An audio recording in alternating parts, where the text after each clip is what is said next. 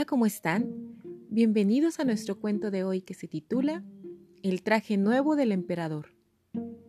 Hace muchos años vivió un emperador que era aficionado a los trajes y gastaba todo su dinero en vestir las mejores prendas. Era tanto su amor por ellos que usaba uno distinto a cada hora del día y se la pasaba más tiempo con los sastres que atendiendo las labores del pueblo. Cierto día, se presentaron al palacio dos hombres que se hacían pasar por sastres. Decían que eran capaces de tejer telas únicas y hermosas, que no solo eran bonitas, sino que además eran invisibles a las personas tontas o aquellas que no fueran aptas para su cargo. Deben ser vestidos magníficos, pensó el emperador. Si los tuviera, podría averiguar qué funcionarios del reino son ineptos para el puesto que ocupan. Así podría distinguir entre los inteligentes y los tontos. Así que mandó abonar a los dos pícaros un buen adelanto de dinero para que pusieran manos a la obra cuanto antes. Ellos montaron un telar y simularon que trabajaban, pero no tenían nada en la máquina. A pesar de ello, se hicieron suministrar de sedas muy finas y el oro de mejor calidad, y fingían estar tejiendo una tela maravillosa. Me gustaría saber si avanzan con la tela, pensó el emperador. Pero había una cuestión que lo tenía un tanto preocupado, el saber que un hombre que fuera inepto no podría ver lo que estaban tejiendo.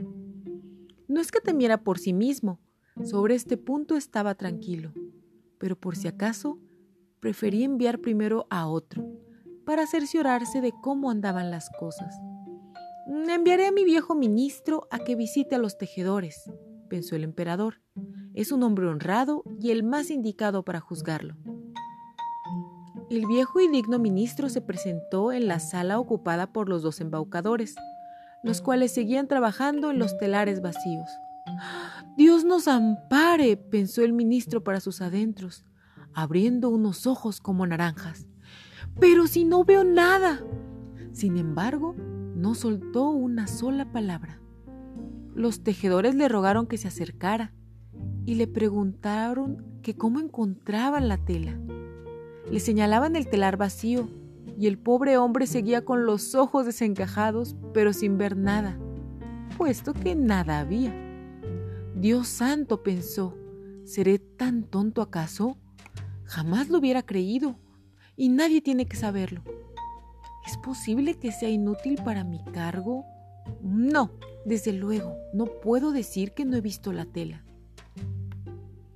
Mm, entonces, ¿qué opina del tejido? preguntó uno de los tejedores. Oh, precioso, maravilloso, respondió el viejo ministro mirando a través de los lentes. ¡Qué dibujo! ¡Qué colores! Desde luego le diré al emperador que me ha gustado extraordinariamente. ¡Oh, qué alegría! respondieron los dos tejedores, dándole los nombres de los colores y describiéndole el raro dibujo. El viejo ministro tuvo buen cuidado de quedarse las explicaciones en la memoria para poder repetirlas al emperador. Los estafadores pidieron entonces más dinero, seda y oro, ya que lo necesitaban para seguir tejiendo. Claro que todo fue a parar a sus bolsillos, pues ni una hebra se empleó en el telar, y ellos continuaron como antes, trabajando en máquinas vacías. Poco después, el emperador envió otro funcionario de su confianza a inspeccionar el estado de la tela. Al segundo le ocurrió lo mismo que el primero. Miró y miró, pero como en el telar no había nada, nada pudo ver. ¿Verdad que es una tela bonita? preguntaron los dos tramposos, señalando y explicando el precioso dibujo que no existía. Yo no soy tonto, pensó el hombre. Y el empleo que tengo no lo suelto. Sería muy fastidioso. Es preciso que nadie se dé cuenta. Y claro que se deshizo en alabanzas de la tela que no venía. Todos los moradores de la capital hablaban de la magnífica tela, tanto que el emperador quiso verla con sus propios ojos antes de que la sacaran del telar. Así que fue seguido por una gran multitud. ¿Verdad que es admirable? preguntaron los dos pillos. Fíjese vuestra majestad en estos colores y estos dibujos. y señalaban el telar vacío, creyendo que los demás veían la tela. ¿Cómo? pensó el emperador. Yo no veo nada. Esto es terrible. ¿Seré tan tonto? ¿Acaso no sirvo para emperador? Oh, no, eso sería espantoso. Entonces contestó, muy tranquilamente. Oh, sí, es muy bonita. Me gusta.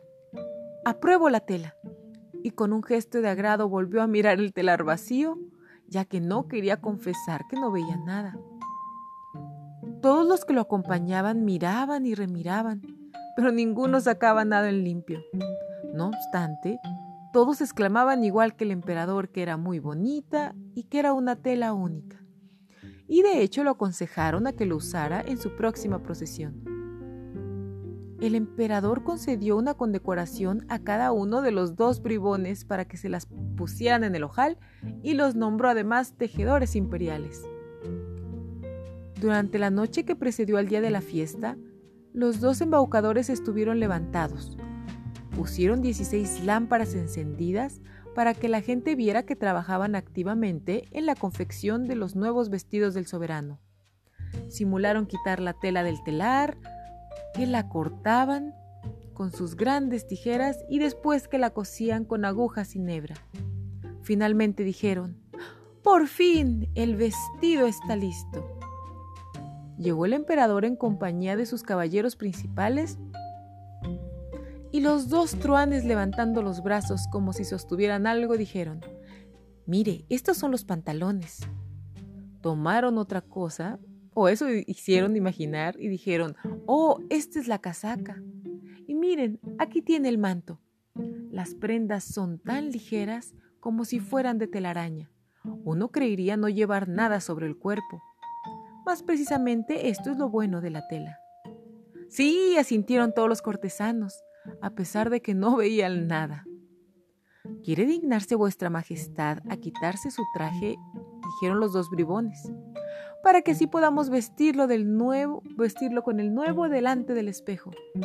Se quitó el emperador sus prendas y los dos simularon ponerle las diversas piezas del vestido nuevo. ¡Oh, Dios! ¡Qué bien le sienta! Le va estupendamente, exclamaban todos. Vaya dibujo. Es un traje precioso. Muy bien, estoy a punto, dijo el emperador. ¿Verdad que me queda muy bien? Dijo mirándose al espejo para que todos creyeran que veía el vestido. Los ayudos de cámara, encargados de sostener la cola, bajaron las manos al suelo como para levantarla, y avanzaron con ademán de sostener algo en el aire. Por nada del mundo hubieran confesado que no veían nada.